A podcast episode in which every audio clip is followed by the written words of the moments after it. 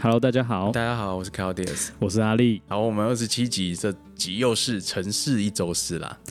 对，很快的，好，其实真的，哎、年底了、哎，哎，十一月了呢。是不是有人准备要吃尾牙了？呃，十一月我们先看世界会怎么变化吧，而且十一月真的变比较凉，不过南北还是有差温距度。就是还是差蛮多的对。我现在其实还是穿着短袖。我 也是，好，那我们这一集先讲最近我的们先呃新闲聊闻一。下啦。对好，先哎先闲聊我。们还是要先感谢一下 N 观点的 Mula 大大有介绍我们的节目， 那让我们在排行榜上面是有上升不少。哦，对，真的，他这样一讲，那个我对们所以我流量就会多一对点。对对，所以我们还是先非常感谢他，好，谢因为谢。他讲讲的介绍词，我们是蛮有感触的啦。怎么说他？就讲说，哎、城市好过日》是一个南部观点的节目，让他有突破同温层的感觉。哦，那那代表他有在听呢，哎、对他还是要先听几集才能介绍啊。嗯，算很精准的描述。对啊，我觉得就是好玩的，就是这个突破同温层，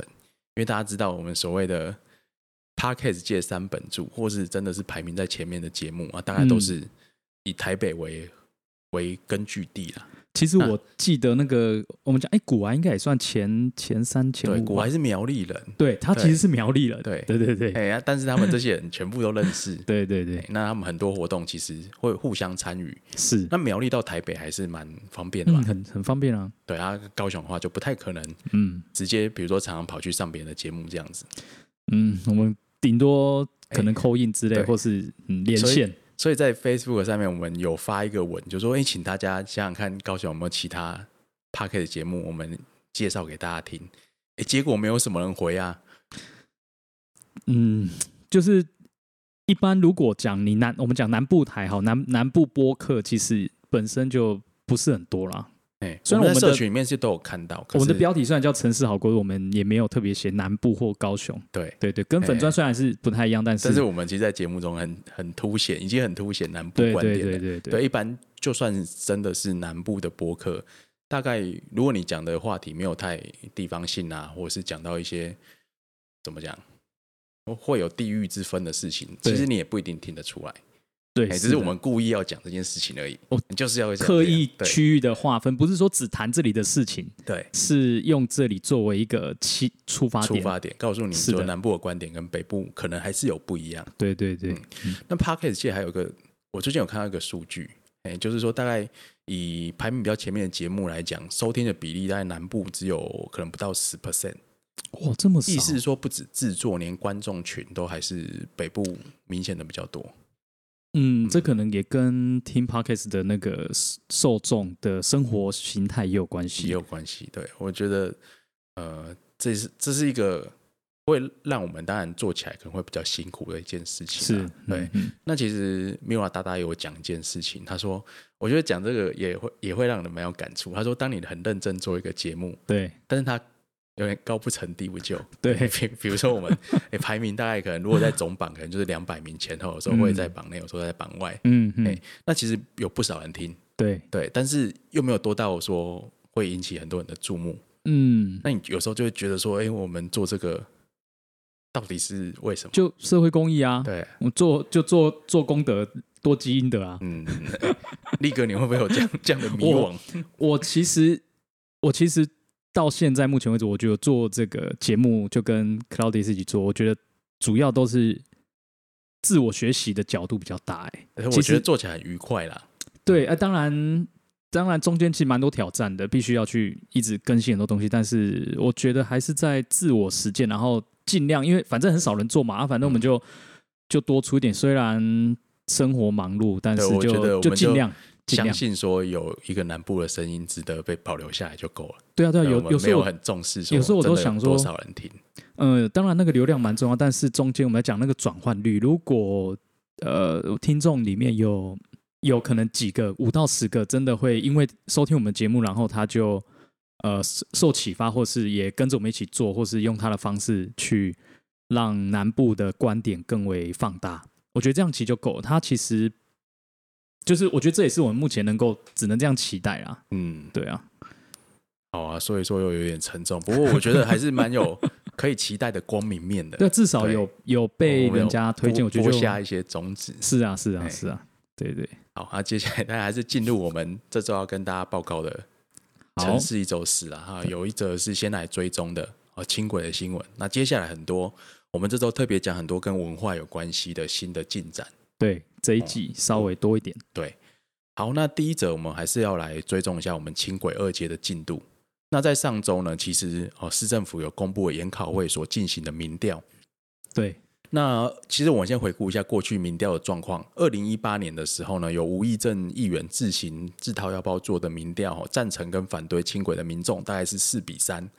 那二零二零年呢，吴议员又自己又做了一次，那赞成跟反对的比例已经来到了五比一。是呃但但是当我们拿出这个民调去跟反对方的人讲的时候，反对方的反应是说：“哎，这个轻轨又进入我们家前面了、啊，全市的民调不准，我、要尊重说住在这边的人的心声。”嗯嗯，哎，那市政府有听到这个心声，所以他们就把目标缩小，以轻轨所进行的行经的行政区来做民调。那我们知道轻轨二街哦，经过三个行政区，那分别是三民区，因为大顺路段主要是在三民区左营，左营其实只有很小，大概短短两三百公尺的一段而已。嗯嗯然后跟鼓山美术馆路那一段都是在鼓山区，嗯，那市政府这次进行的民调呢，是有询问居民说啊，针对市政府所提出来的一些修正方案，他们赞不赞成轻轨的新建？嗯，那结果以大顺路来讲呢，因为大顺路大部分都是位于三民区，那有百分之六十三的民众是支持大顺路造街方案，哦，比例很高哎，对，那不支持的只有百分之二十四。嗯，那美术馆区域所做的改变是呢，轻轨有路线有往美术馆北移，对，针对这个方案呢，鼓山区的区民有百分之六十六是支持，百分之二十二 percent 是不支持。那所以比例大概都在三比一左右。那民众赞成轻轨的这个内容意见，主要是以多一种交通工具肯选择，让交通更方便，以及可以和捷运红橘线发挥转乘效果，啊，带动高雄市发展，这是前三项主要支持的原因。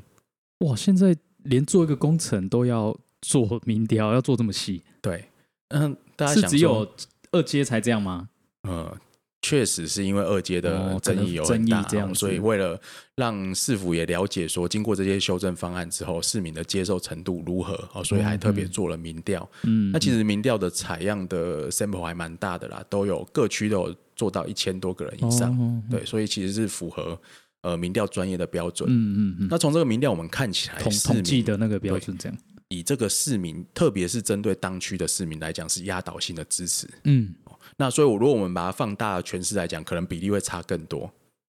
对，对，那照所理说应以该是这样，以这样来讲，我觉得轻轨动工大概是没有什么悬念呐、嗯哦，因为嗯看起来经过了无数场啊、其实就是五次公听会、十几次专家会议，然后又开了六场说明会，哦、大家已经我觉得已经开的有点疲乏了。应该说在这次的这个争议，应该小的很小的声音，好像就会特别被放大，对因为所以你就会觉得争议争议，啊那我们对其实仔细去看反对的人，就比如说举布条的啦，哈，那什么加拿大姐啦，都是同、嗯同一群人，他一直出来讲。嗯。嗯嗯嗯对，但也不可能去就我们就就忽视这个声音啊。民主社会当然是尊重他们表达声对的声音，而且针对其实反对方讲的一些意见，那也是有一些是值得顾虑的。那特别是像噪音的部分嗯，啊，这部分有花比较多的心力去处理。嗯嗯那很有趣的呢，在上周的时候，反对方是找了中国国民党的童燕珍市议员嘛，啊，哦去嗯嗯 C 十三站那边去实测噪音。哦，他们想说，哎，这个噪音怎怎么么像很吵啊？我们去量那个给捷运局打脸一下有。点像某某某生记者某某一台的电视台，然后他们都喜欢做这种实测，实测超爱对做实测对，，但是这个实测，呃，我们讲还是一个 公公平哦，啊，专业的实测还不。错啦哈。就测出来，他们本来以为轻轨很吵，嗯就测出来只有六十二分贝。六十分贝是六十什二么样分贝概吵念不？吵呢？一般汽机车哦，你去路面上行驶，可能可能就是以大货车来讲，就七十分贝左右。哦，哦对，那这个六十二分贝，意思就是说它并没有比汽机车吵，嗯，哎，那也比这个法定的大众运输规范的八十五分贝小很多。哦了解哦。那就算是以呃比较严格的标准来看，六十七分贝也是小于这个按呃正常的范围以内。对，所以就怎么讲，这个轻轨的噪音都是符合标准。是那他们已经找到全市最吵的一个路口来 找，全是哎，那为什吵么？为为什么这样讲？因为那个路口的回转半径是最小的，哦，意思说那个是整段轻轨里面急转弯哦的回主要还转是半那径个最噪小的音地方，嗯所以他们就预期说那个地方如果要撤，就这个地方撤会最吵，嗯那你其他地方一定都比不会比这个地方吵。嗯结果撤起来，哇哇哇，怎么呢？这个结果他们就很很生气，反对方就在那边跳脚，说啊不公平啊，我一定是那有不故就意。是他们自己测的对啊，这样，还是哎他灵灵敏度调错之类的？好了，应该应该 没有。所以我觉得就没有借口了哈。民调支持，那实际上测起来噪音也小，嗯哎、，所以市政府现在已经在做动工前置准备，嗯哎十一月中应该轻轨终于拖了这么久，就会正式复工啦。哎、那最近的那个二阶的列车，应该说新的列车，对，在它已经开始十一月在二跑号了的嘛时候是在上线二阶列车，就阿斯通的列车全部都上线让大家搭乘。当初会有这个新列车，主要是做一个，它只是单纯是更新嘛？列列车久了，它就需要更新，还是说，其实一二阶的列车之后都会一起来服务市民嘛。其实二一阶列车也很新嗯呐、对啊对啊，二零一三年那时候动工的时候才下定的。嗯哎，那主要是说一阶是跟一阶的标案一起买的嘛，二阶就是跟二阶轻轨土建的时候是一起买的。哦啊，一阶他们有刚好设计说，因为我这样的列车要跑这样的班距需要多少车？哦那二阶的时候当然也是路线增加了，我们需不需要必须要买买更多的车。嗯对，所以这所有的捷运好的标案大概都是这样做的，哦都没有了差解别。嗯哼，那车子性能一点点些微差异啦，哈，规格上、呃、稍微来讲，车子的长宽高大概都差不多啦。对哎对乘客使用者体验应该还好吧？因为我实际上也搭乘过了，嗯，其实新车我们会看到说它的 layout 就内内装配置大概都差不多。哦哎、哎哎当然它的座位稍微有多了一点点。哦，那它行驶起来那个马达的声音，不是说比较安静，就稍微也不一样。哦你还是会觉得说哦比较哎这个爽吗？西班牙车跟法国车的个性还是不太一样。 哎、哎、都不错啦。干脆一二那个两种列车做一个差异化行销，搞不好也之类的啦。其实世界上只要轻轨行驶的比较多、比较久以后，哈，呃同条线有很多种车在跑，是很正常的嗯嗯嗯了解情况。嗯哎，那大家如果真的想要去体验看看，现在就可以去体验哦，法国车跟西班牙车有什么差别？对，哎，那我们这边举几个例子，很有趣的。那法国车就是阿斯通这批二阶的新车哦，它的充电方式跟一阶有不太一样。哎、这边还是要帮大家复习一下，对一阶呃这所谓是是那个超级电容嘛，冷知识，两种都是嗯两超种都是级超电电容，容，但是在进站的时候呢，一阶列车是把整个集集电电工工全部升起来。对，那二阶特别做了一只小的集电弓用来充电之用，啊，什么意思？它那个身就体它有两只集电弓，哦还有一只是就正常的集电弓，大了只的，解，一只是专门用来进站充电用的。嗯哎嗯，那为什么这样做呢？因为这样我觉得可以保护主集电弓的寿命，因哎为它其结构都嗯长得不一样。其实我觉得这个，我觉得在高雄的轻轨还是很有趣，很多人还是不知道。嗯，对对，我觉得光这个它其实是一个超大电池在路上跑，然后马上就是呃它一个一站一站这样。它超级电容了啊！嗯进站的时候可以在二十哦应该算秒电容钟的时候完成蓄哦，对电，对对，对对对，跟那电池概念还是不太一样。不太一样，对咖对啡对色的。嘿，那它可以维持大概一到两站的行驶区间。那实际上测量起来，或者是标案的要求，它是可以跑两站，不用嗯不用蓄电，嗯嗯不用充电的。了解。嗯嗯嗯。那其实二阶的车啊，它的超级电容容量其实也比较大，哦，就是性能来讲还是有稍微好一点。哎、不过实际上运作起来，因为本来设计是这样，所以大概你很难感受到性能会有差别了。欸其实这边有一个疑问呢、像我们这个真的是轻轨，讲到现在也不知道讲了几集，都有都有点到轻轨。对，嗯那你新闻都会讲一下讲你一下真的。会觉得我刚好，因为我刚好前阵子有去台北，我有去淡水，你有去然做后淡海轻我哦去轨是不是，淡海，我去就是为了要坐淡海轻轨这样。嘿嘿。然后当然啊，当然做那个体验，我觉得也不太一样啦。它有高架，也有地面嘛。对。然后，呃，我我只有做到做到高架，嗯所以基本上搭乘体验还是蛮像，可能可能文湖线啊，就是那对种一般的高架对对对中我运没量有捷做运这到样子，嗯，对。那但是我我真的只是想说，但奇怪，他们当初在建造过程中有这么坎坷嘛？呃，我在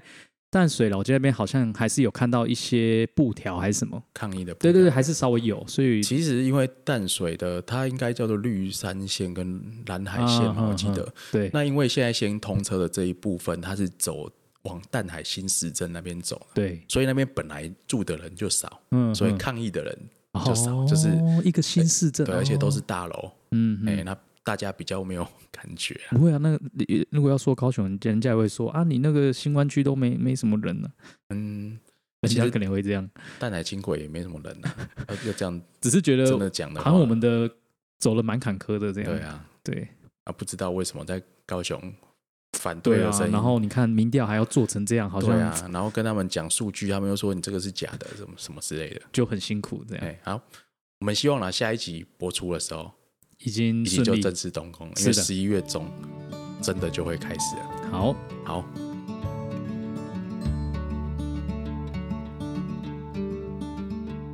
那我们下一则新闻那下几则哈，我们都会来讲高雄一些文化比较相关的，哦，文化创意比较相关的部分。嗯，那第一则我们先来跟大家提的是说，逍遥园的修复完成，这个最近超夯，我的脸书那一在直被洗版。十一月一号终于重新开园了。对，那逍遥园在哪里呢？它是在六合一路那边呐、嗯其实最近的捷运站应该就是新义国小站，信义国小站信义国小站走过去应该不到五分钟就到了。嗯嗯，嗯嗯嗯。那它本来是什么样的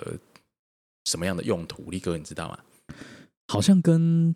宗教有关，跟佛教有关的样子。对，它是它的屋主啊， 嗯我们讲屋主是一个日本佛教界里面非常重要的人，对，对，一个大咖。嗯哎、他的屋主是日本佛教净土正宗本院士派，就是西本院士第二十二代的门主大谷光瑞。嗯嗯哎、嗯，那他在日本是有封到伯爵，哦而且他也是皇族，嗯嗯因为他是大正天皇的皇后真明皇后的姐夫啦，所以他们嗯嗯彼此之间是有一些亲戚关系的。因嗯为当时能够跟华族联姻的，跟皇皇族联姻皇的，族都要是嗯所谓的华族，就是旧旧的公卿世家嗯哦哦留下来的，所以他们已经进入了。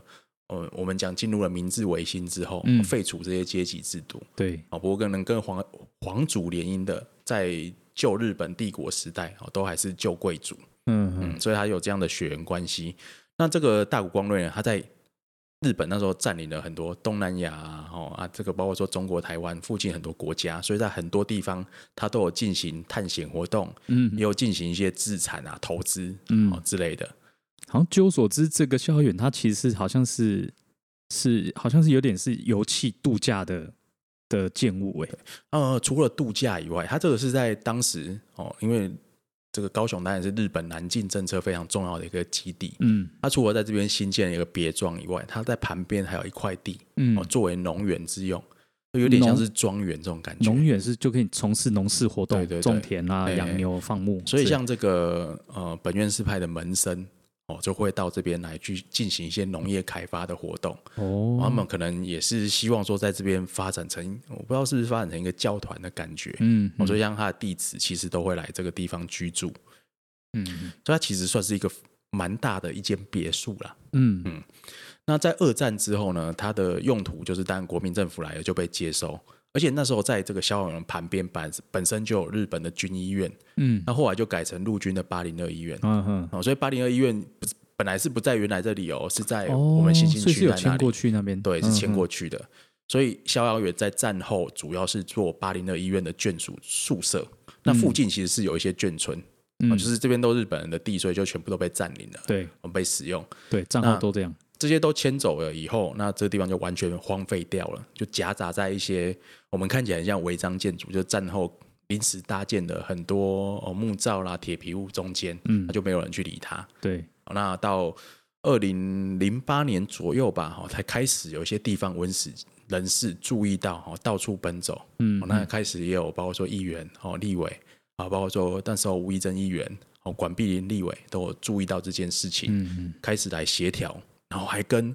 国防部进行了很多的土地嗯，交换。地是他的，这对样对对，嗯才能终于把这个逍遥园保存下来，而且把它修复成原来的样子，嗯，嗯嘿，所以是很不容易的。而且好像就是他其实进度蛮算蛮快的，好像有赶工，就是今年让他完成，嗯，其实也修了三年了嗯啦。我觉得还是就是因为毕竟这种老建筑的修复啦，它还是需要专业的技术，嗯所以其实你会发现哦，修这个两层楼的木造建筑比盖一个新的还啊久。好一定是这样，对对对对一定是这样，都嘿嘿都是这样，对，所以我们还是很推荐大家去亲身体验。嗯嗯而且呢，因为其实大谷光瑞的后代都还都还在啦，嗯都还找得到人，对所以也跟日本有商借一些文物嗯，哦，嗯啦包括说逍遥园当时开幕的时候特别做的纪念盘，对，也放在里面展出。嗯，那很推荐大家去看一下。是啊，这个房子跟它的历史。好，好，接下来我们讲的另外一则新闻也是古迹啊，左营旧城建成计划的修复有新的进度，就是左营旧城的护城河通水了。哦，通水是呃，哎，刚好前阵子也刚去，对，就是它前面你什的么时候护城去的河嘛。我是大概上个月中吧，也是跟参加他们哦类似、呃在地协会嗯的小导览，那就跟他们走。那个时候就就是走东门，嗯嗯，就是走东门啊，那啊那个时候还没办法真的走过去啊。他们那时候就是真的还有一些工程正在进行，对。对其实左营旧城大概算是台湾保存城墙最完整、最完整、城池之一最啦，大吧，嗯，好像最也大。最大，因为对恒春古城其实也留下蛮对蛮长一段城墙的，嗯对，嗯但是九左营旧城的规模还是比较大一点，对，而且很早嗯前前不知道前几名哈忘了因为它称为台湾第一石城，嗯就是说以啊，旧对有旧有的城墙，台湾大部分的旧城在比较早期和清代早期的时候都是都是做的土做的啊，的。什么刺刺刺棘那个叫什么那个植物，不知道叫什么 对反正类似竹子的对 植对物对，说会有有刺之类的。对，然后就把它中间填土填起来。那左营旧城哦，当时候因为这个地方常常有海盗的侵袭，对哦，它又在一个非常重要的地一的位置，嗯嗯，哦就是它是在山呃半壁山到柴山的中间，然后旁边对有莲池潭，对所以为了起抵抗从海上来的这些可能是强盗啊，或者是什么样游窜的势力，所以当时嗯嗯把它强化变成一个石城。对，不过在这个二零零八年的时候，左营旧城就因为台风哦吹一吹就倒了。哇，这么惨，不是全打，有一部分就、嗯就请他了、啊。那时候就没有哦完整的把护城河坏掉的地方重新修复。那二零一六年台风又来一次哦，那也造成不小的伤害。那直到说在就蔡英文政府上来以后，开始推这个历史回回忆重建计划，他在台湾有选了好几个地点哦来做这样的计划。嗯那高雄就是哈马星跟左营啊，嗯哦，那嗯左营呢，我们知道就是要建成建成计划跟新兵计划，对，那从二零一七年开始推动这个再造历史现场建成计划，所以它开始才有经费把这些东西都修复，对而且它比以前修复的范围都大。那嗯最终的目标呢，是让你可以环绕整个城城墙一周，对，它好像还包括城内嘛，就是对整个把那个整个城区内域它都它要圈考圈起古来，，那甚至是说做部分的重建，对，所以它的规模是蛮大的。嗯嗯，那我们知道有些城墙当然是已经消失了嘛，对但它会用一个像是空中步道的方式哦去把它串联起就来。在线这样，对在它不一线定是真的跟以前像，它对，它不会完全做那种仿古嗯的，好像主题乐园那样把你全部都做成新的。对对，但是它会把缺的地方用一个象征性比较嗯现嗯代的嗯手法，你可以分出来，对，完呃旧的跟新的明显有差距。哎，这样很好，但是你可以想象，因为现在修古迹的模式就是这样，你要把旧的跟新的接后起来这样，接起来，但是你后来做的地方，你要把它就是标示出来，嗯，然后不嗯哦不是说完全就盖个嗯仿古的全部给你，嗯嗯嗯，嗯，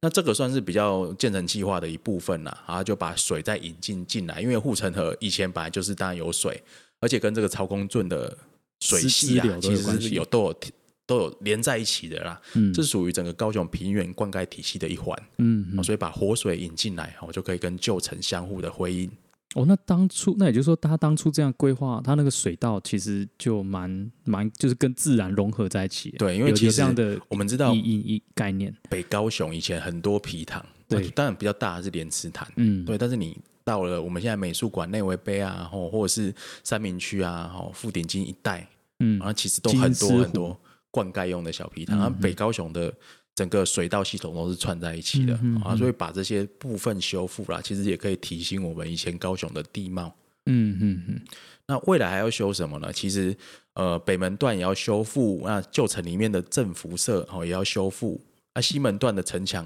啊、呃也会进行部分的修复，还有南门广场啊、东门，对，那它会做一个呃什么空中马道串接工程嗯哦，嗯大概在四年吧，二零二四年，还有把它全部接起来，它就可以绕城墙一周。嗯嗯，因为我以前有去过这个韩国有个地方叫水源华城啊，哦，哦那它是什么？它是联合国的这是什么什诶么之世界遗前迹？之前前几集好像有提到水源，是吗？是不是有提到水源那这是个？不是在这我个们地讲地生点？生态交通的时候好？像是对，，水源花城那时候有办过一次的我们生态交通嘉年华，哦就是在对高对雄对以对对前，嗯对对对对，哎、它其实就是把大概十八世纪那时候韩国一个旧城啊部分修复全部连接在一起，嗯让大家可以去环绕那个古城一圈。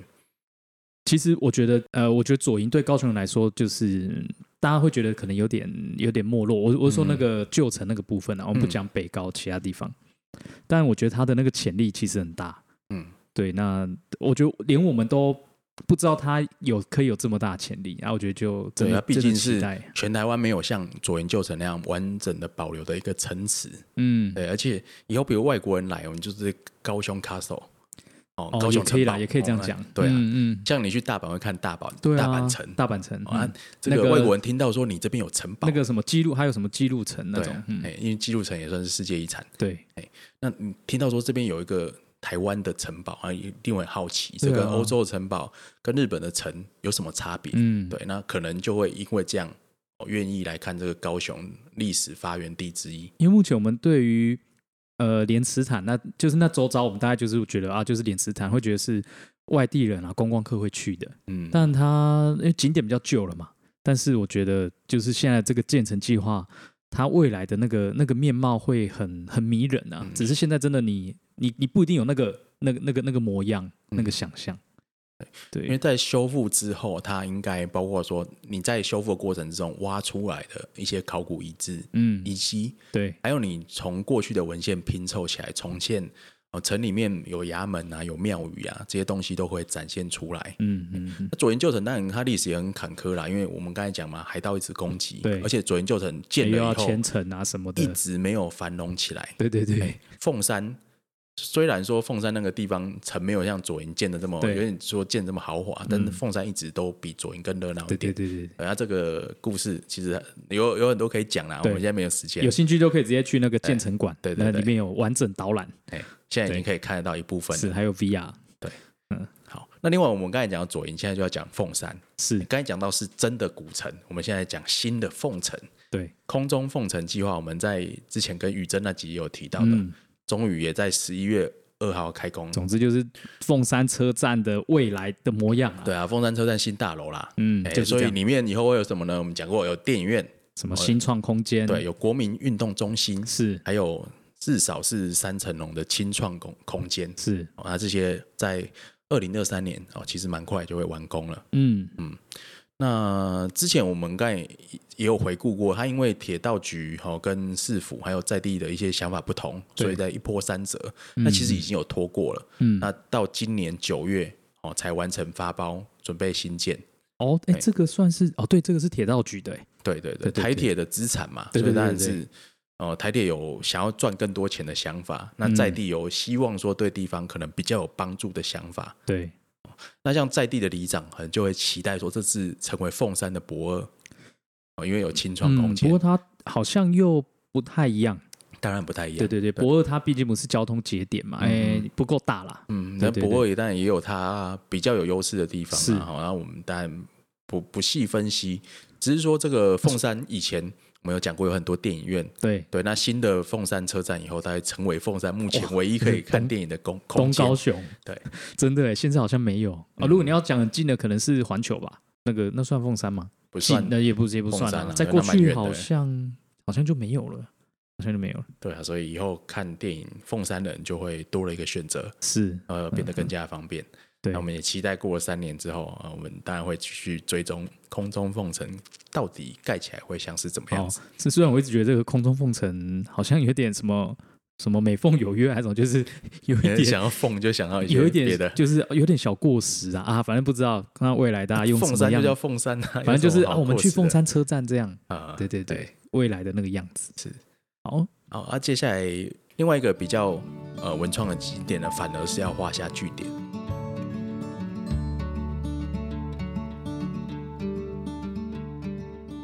那就是在前镇区的集合，集合 Cubic，就是那个 IKEA 对面对啦，货柜屋比商场较啦比较小啦，一个小点，嗯，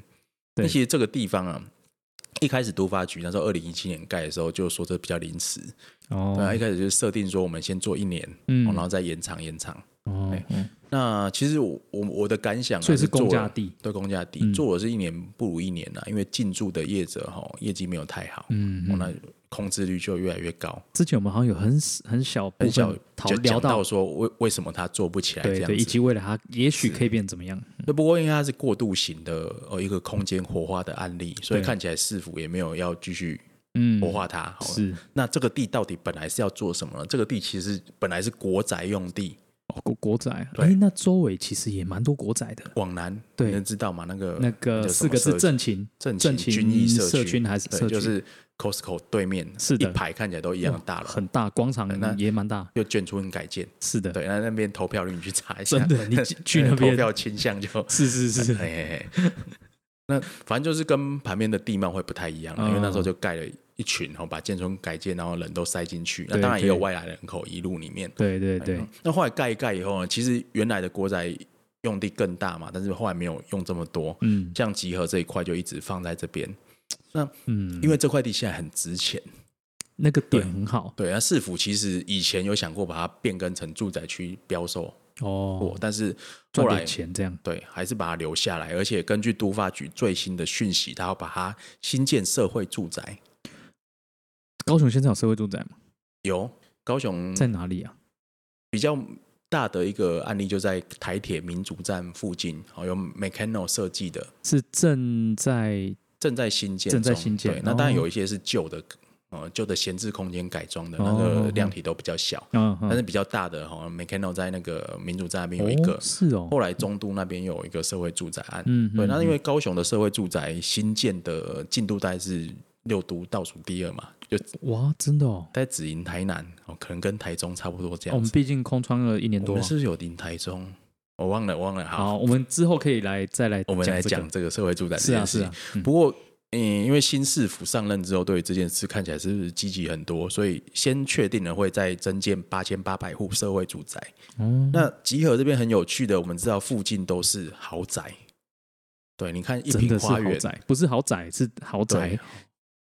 啊，这些建案都你在旁边就可以我看得到啦。嗯比如说我最很明近，显的啊，反好正就日航酒店的住宅公购案，嗯，嗯一平它开价是开到四十几，实际成价哇成交价也大概低楼层也要三十二、三十三，哦，哎哎。嘿那所以你买下来就算三十几平，也要一千万左右啦。嗯，那五十几平大概就两三千万。对，那北边的万台湾就不用讲了，台湾就不用讲了，嗯因为台湾的房价也是有在调高。你哇，我知道台湾我看到成交价最低是三千九百九十九万、一瓶这样是多少啊？十万，诶、比较早买的可以到三十几，那、嗯现在它开都四十、嗯而且跟它杀价又杀不下，但它平数大了，对啊，嗯一百一十六起跳嘛。哇，所以好猛哦我们讲这只是说附近都豪宅啦，嗯嗯而且最近其实哦，因为现在量化宽松的关系，大家各国还是在印钞票，哦，所以房价其实已经超过了上一波的高点，所以年轻人买房子还是很困难的。嗯嗯，那在这个地方新建社会住宅，我觉得蛮有指标意义的，是什么意思？是觉因为得把这想个要， 精华的土地拿出来，意思是新鲜让就让让年轻年人轻可人也以可以享受体这样的验地新段湾，区的地段，我觉得蛮好的，而且只租不卖嘛。你可以让呃附近，包括说你要创业的人呐、哦，你新进的新移入的人口啊，啊都有可以负担得起的住宅。听起来是个美美意啊，对啊但不知道会不会如期进行。嗯嗯，而且因为社会住宅要打破大家对社会住宅那个想象嘛，我觉得设计上可能也蛮重要的，要嗯让大家觉得社会住宅也可以有很高的品质。对，对啊，这站又在这么重要的地点，那附近的大楼其实，呃，我们先不讲美丑啦，至少都花了一番功夫去做设计，凸显出它的不同之处。我我觉得我们之后真的可以来讲，因为真的对社会住宅在高雄，或者说我们说南部南部这样子的对居住的想象，好像真的蛮薄弱的。对，好，对所对以我对，们先会期待这个案子、哦、是是实现。嗯，那之后高雄可能还有十几个地方都会盖，哦哦，那由内政部跟高雄市政府合作去办理这样子。嗯嗯嗯了解。那在这个我们讲集合，就是对面是那叫什么前镇的启智学校嘛，然后再过去，去就是软体园区。哦嗯对，那软体园区旁边有块中游的地，嗯哦，那最近内政部也确定说，哦，要把它划设为一个叫前镇新创园区。哦，嗯那这个是比照北部有个叫林口新创园区的模式，哦，在这边建立基地。那希望说这边可以提供，特别是像创业的加速器啊，哦，那募集国外国内哦有创业想法的哦团队跟资金投入这个地方，听起来就是要让软体园区有点像它的延伸啊呐、有点因为像那种延伸新创，呃，我觉得直直觉会觉得跟那个类型，呃，科技产业类型会比较近。对，但是它对还是更着重在 startup 的地方。当然，你吸引的产业、吸引的目标大概都比较类似，比比如说。嗯嗯呃，经济部有讲啦，就是数位科技优先，它对要招商的目标就是 AI 啊、IOT 啊、嗯嗯哦区块链、哦 ARB 啊对等对等对技术为主。嗯对，但是他要招的团队就是刚起步的，哦，希望说、嗯可能你几个人的小团队就进来，然后他没和投资人，哦，就是天使投资人，嗯，嗯或者是媒合，包括说在地企业、国营企业的一些资金，哦，进来希望可以让你加速发展，就加速器的概念。哦，那这样我们那个时候陈其迈刚上任的时候，其实就有讲说新湾区有一部分要做这件事情。嗯那对其实看起现在来嗯看起来也是往这边在做因为我嘛。们之前讲嘛，奇迈找一个副市长来，就对嘛中对嘛央经济部那边直接挖人过来罗大生嘛，所以嗯看起来他们整个政策完全接轨。是是，对我有就是往这边在推中央在推什么啊？高雄市政府马上接起来。哦嗯啊中央之前在北部做过了林口新创园区，啊，南部马上用类似的模式。好、那希望说南部的团队可以进来，让国际也不是只看到台北，只投资在台北的团队这样子。哦，好啊，那这样嗯，真的是那唯一有在一进点就是说，这个基地因为中友的地，那所以二零二七年它是他要才跟他能买把它吗？还是跟中友合作、啊，你就叫国营企业说。哦 啊，你以后要招商可以，但是你一定要把我们这个前镇新创园区的啊的规划放在里面、啊，搞起来？嗯，对啊，坦白讲，那块地哈、中友也是也不知道诶干嘛啦。希望招商很久，但是他自己也没有这个能力独自开发，嗯他要招商进来用，这可能需要国际资金，那或者是一些寿险业的资金，因为这量体非常的大，哦这个五点七公顷，容积率六百三十帕，嗯，对，它盖出来的量体是接接近十万平左右的。嗯，嗯，哎嗯那这十万平的面积也不可能全部让你拿来做新创，它一定有可以做其他商业用途啦。哦，他想要，因为中国其实是想要说，呃我们一样盖商场、盖酒店，因为想象都比较狭隘这样子，嗯，哎因为这样才可以有稳定的现金比较流进中嗯来。终端离消费者很近的那对边，对它对不是一个培育哎或是一个，但是如果你这边没有比较坚实的产业去支撑，你没有新的人口进来啊，对你盖对这些一直盖一直盖啊，不一定能够找到终端的消费者。嗯欸所以反而是把两种都结合起来，有产业的需求，哦，有国际会展的需求，嗯那这样才会有所谓的商务客进来，然后盖的一些像是国际饭店，这些才有可能进驻。如果我们目前要讲南部的这种新创有一定规模的地方园区也好，有还有其他大概像什么地方吗？呃，因为其实他们有做过一些统计，比如说说高雄有十几间，呃，像是是新呃那种新，包括说 co-working space 啦，包括说加速器那啦，个也包括说也算啊 angel fund 的这些单位加起来还是蛮多的，但是都是以民间为主，而且规模都不大，对特别而且是跟北部比起来。比较比较分散一点，对啊，所以高雄的所谓创业生态系，对，哎、那它的人际网络哦，它的嗯包括说资金的调度，你就会觉得说，在高雄，假设你真的是大学毕业哦，嗯研究所毕业，跟三五好友一起出来要开公司，你、嗯，呃公司要成长遇到的困难就比北部多很多，对啊，嗯嗯，哦，那这样所以呃，重点还是不是盖这些东西啊，重点是二零二零年哦，马上就要开始要解决这些问题。嗯嗯所以在这个高雄好过的脸书上面，我们看到小编其实也有写说，他不希望这边只是盖园区，还要等到二零二七，希望是说林口新创园区的模式马上可以在高雄启动，因为它有很多优惠嘛。嗯，那他还会媒合说，比如说我这边要做五 G 的试验基地，哦，这边要做一些新技术的验证中心。那林口嗯那边是说，我们媒合附近的医院。啊因为医院有很多可以应用到 AI 的部分，哦是那学校也是，哈，道路范围也是，我们用这些附近的地方来让你做实验的场域。听起来就是要有好多计划都要先开出来，对啊，让团队可以去那这尝试，这对啊，样，这需要盖房子吗？不用嘛，嗯这现在没错你有行政命令，马上就可以执行。嗯所以经济部长王美花在回答赖瑞龙立委，因为他是前镇小港立委质询的时候，他说前镇新创园区十一月二十号就会挂牌，哦，哎嗯嗯就，是再过三个礼拜啊，两个礼拜多就有就有前镇新创园区了。那表示说这些事情现在马上可以做。就你到时候实体空间还不会有，但是你团队可以对先啊，持续空间就一个扛棒，然后再随便租个办公室就有了。嗯嗯它其实不需要什么厉害的空间，它马上就可以运作。那未来就以这个当噱头啦，啊也让中游的招商会变更容易一点。哦，就有点前面小小圆形的，就是先先反正先 run 嘛，嗯先 run 这样子。对，啊，哦，也对是所以这个可以期待一下。听起来真的也对南部来说好像也蛮新的，嗯，虽然这都很多很多城市都玩得很凶了，这对啊，样因为起码还是有找一些在呃创业已经已经有在做，甚至小有成就的人，嗯然后哦高雄子弟或跟高雄有渊源的一些创业家，嗯我来听他们的关系。那嗯嗯，他嗯实实际上是有在做这件事情的，了解，对，所以应该也会收集一些意见。嗯，然后，好，所以这周我们的新闻就在讲到这边。那最后一个话题，好因为我们在录的时候，美国大选已经开始在投票，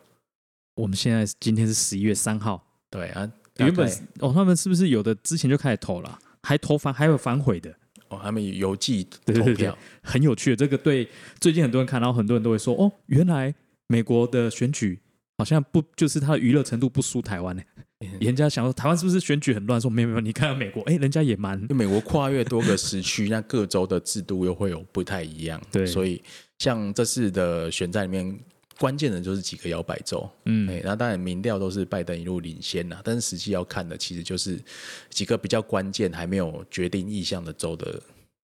结果是如何。好，所以对美啊国第大选，力哥，你猜谁会赢？现在预测一下，有我我们们会播出不的会时候就有结果了。有民调会被罚啊？不会的，不他会啦他国事务对，而且美国好像没有这条规定，他们到觉得谁会赢哦？现在都还在发明这样掉。看什么民调，好像也五五波哎、对还是川普吧？为为什么你猜川普会赢？感觉还是跟上次有点像啊，就是欸你就就是不表态的对对，哦中隐性产的川对普选中民产啊，啊，一些对所谓的基层劳 shy 工， Trump voter 很多，嗯，然后疫情我觉得有影响。如果美国人够够聪明的话啦，哦嗯我觉得他们就是你的意思是说，川普的反中态度，对然后比较坚定的对哦对对抗型的如政果策，是一个就是在美国生活的，就是疫情的话，应该还是会觉得、啊、嗯就是中国弄的啊，为什么我要挺他这样？哎，对，好大概啦，有就点是分很隔很线不科学的，这完全个人直觉嗯，跟希望。希望哦，希望啊台湾人还是 是啊挺是川啊，比较如果多你要讲挺中的这个路线的话，啊，抗中的这个路线的话，嗯嗯嗯，但是我觉得啦，哦，以现在民调看起来，拜登在几个，当然他票仓本身就比较大一点。对，对，而且在几个关键摇摆州，像就宾夕法尼亚跟佛罗里达，哦，当然很多民调显示说还在误差范围里嗯以内。那嗯川普甚至有追进的趋势，嗯，对，但是相对来讲，拜登的领先幅度还是稍微高一点，哦就是我们还是。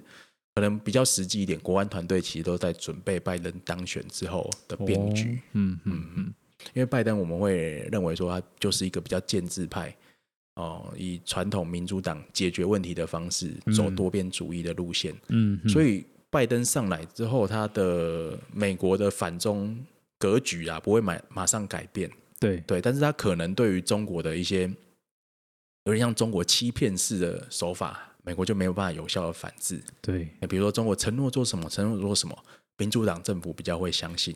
哦，对，但是相对来讲，另外一个事情就是，民主党可能会比较倾向说跟东亚的盟友，特别是传统像日本、澳洲嗯，啊，甚至是印度，保持良好的关系，继续来建构围堵中国的经济跟军事网络。嗯嗯嗯，那听哎不起来会是像理性一点点，传统的国务院那些人的想嗯嗯法，嗯嗯可以这样不会像川普那样硬干，嗯甚至说把中国推向这个冲突的边缘。因为是中国其实掏假包。嗯哦，用太多阴险的手法，一直在偷偷的占领海上的航道啦、土嗯地这些嗯东西。哦嗯那、美国科可技能啊，嗯在川普当政之下，可能就不会再容忍这样的情况。嗯但是如果是拜登的民主党政府的话，可能会多找一些人用谈判的方式。反正以中国角度，他就是不希中望国川希望对希希望望拜登登赢嘛，嗯拜登的方式他们还是比较熟悉。对。那这个会影响高雄吗？像高雄，哎因为很有趣啊，如果真的南海打起来的话，对，美国搞不好驻军高雄，哦，比较对近，第七舰队停到高雄港里面，哇，挺的是，哎，那个 size 可以吗？可以可以可以，size 可哎以，嗯，因为当川然普是最不希望发生的事啦，嗯，有人有人是这样分析，然后川普共和党的想法是说，因为中国崛起是一个趋势，对对，但是中国是用一些不正常、不符合国际惯例的方式，稍想微要崛起获取它的利益。投对机嗯，那美国会希望说，在这个中国还没有完全成长的程度之上，就把它先打掉。嗯嗯嗯嗯，嗯，他不希望说中国已经掌握绝对优势，以后再跟美国真的对抗。嗯所以要打就早点早点打，而且是希望说在一场有限战争之下就摧毁中国的抵抗意志，所以他不希望说跟中国发生到全面战争，甚至有核战的威胁，嗯，嗯但是是希望用海空战的方式就解决掉中国的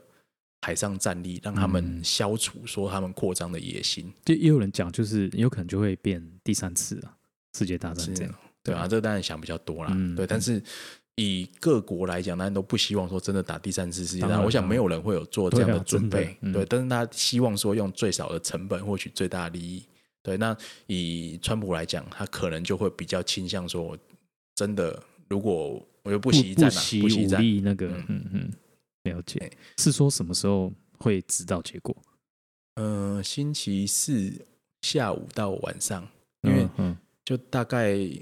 佛罗里达可能会先开出来啊，就嗯看嗯结果怎么样，好就看谁的预言。蛮紧张的哎，真的，最近这大家都，我现在看到那连那个中午吃饭那个很多餐厅，大家其实也都在看，对，对，就说哇，现在哇，大家台湾都喜欢听 CNN 新闻啊，哦，没最有，关原来都是美对对国对的一次，真的真的很关心哎，嗯，嗯嗯，好，那我们这集就先这样，好，好，那大家再见，好，拜谢谢拜，大家，拜拜。拜拜。